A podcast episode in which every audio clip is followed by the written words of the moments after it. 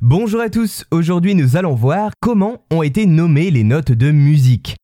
Do, Ré, Mi, Fa, Sol, La, Si, vous connaissez sans doute ces noms de notes qui construisent et structurent de nos jours le langage musical français. Mais à l'origine de l'écriture musicale, on retrouve deux grands systèmes de notation qui ont traversé les siècles pour parvenir jusqu'à nous.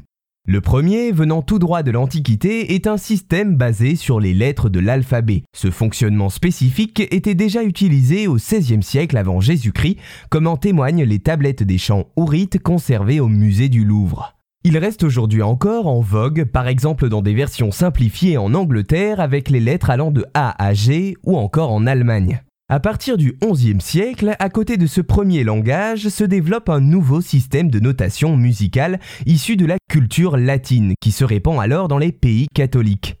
Et c'est bien de ce dernier dont nous avons hérité les notes actuelles qui servent en France à écrire des partitions ou encore à solmifier, c'est-à-dire chanter en énonçant les notes.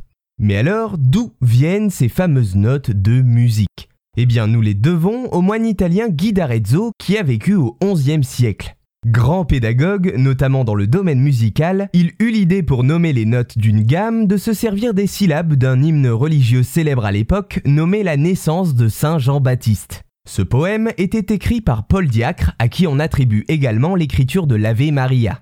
Cette association permettait à Guy d'Arezzo de donner à ses élèves un moyen mnémotechnique pour mieux situer et nommer les notes.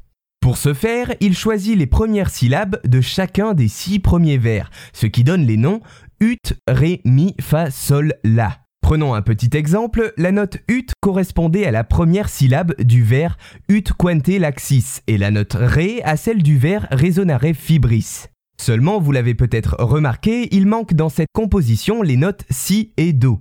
Eh bien, la note si sera rajoutée à la fin du XVIe siècle, grâce entre autres auteurs à l'écrivain Anselme de Flandre. Le si est alors composé avec les deux initiales du dernier vers de l'hymne, Sancte Ioannis, dans la même logique que ce qu'avait choisi Guy d'Arezzo. Le Do, lui, viendra remplacer la note ut au XVIe siècle, la note ut qui est la seule à avoir changé de nom avec le temps. Le Do vient alors de Dominus, qui signifie en latin le Seigneur. De son côté, bien qu'elle ait disparu dans le système de notation, la note ut est cependant conservée dans certains termes techniques. On peut ainsi parler de trompette de ut ou encore de contre-ut.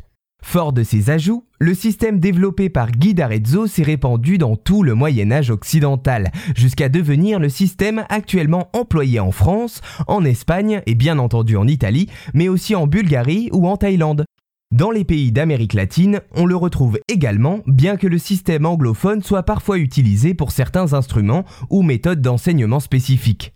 Voilà, j'espère vous avoir apporté quelques éléments sur les origines de notre écriture musicale et sur ses évolutions jusqu'à nos cours modernes de solfège.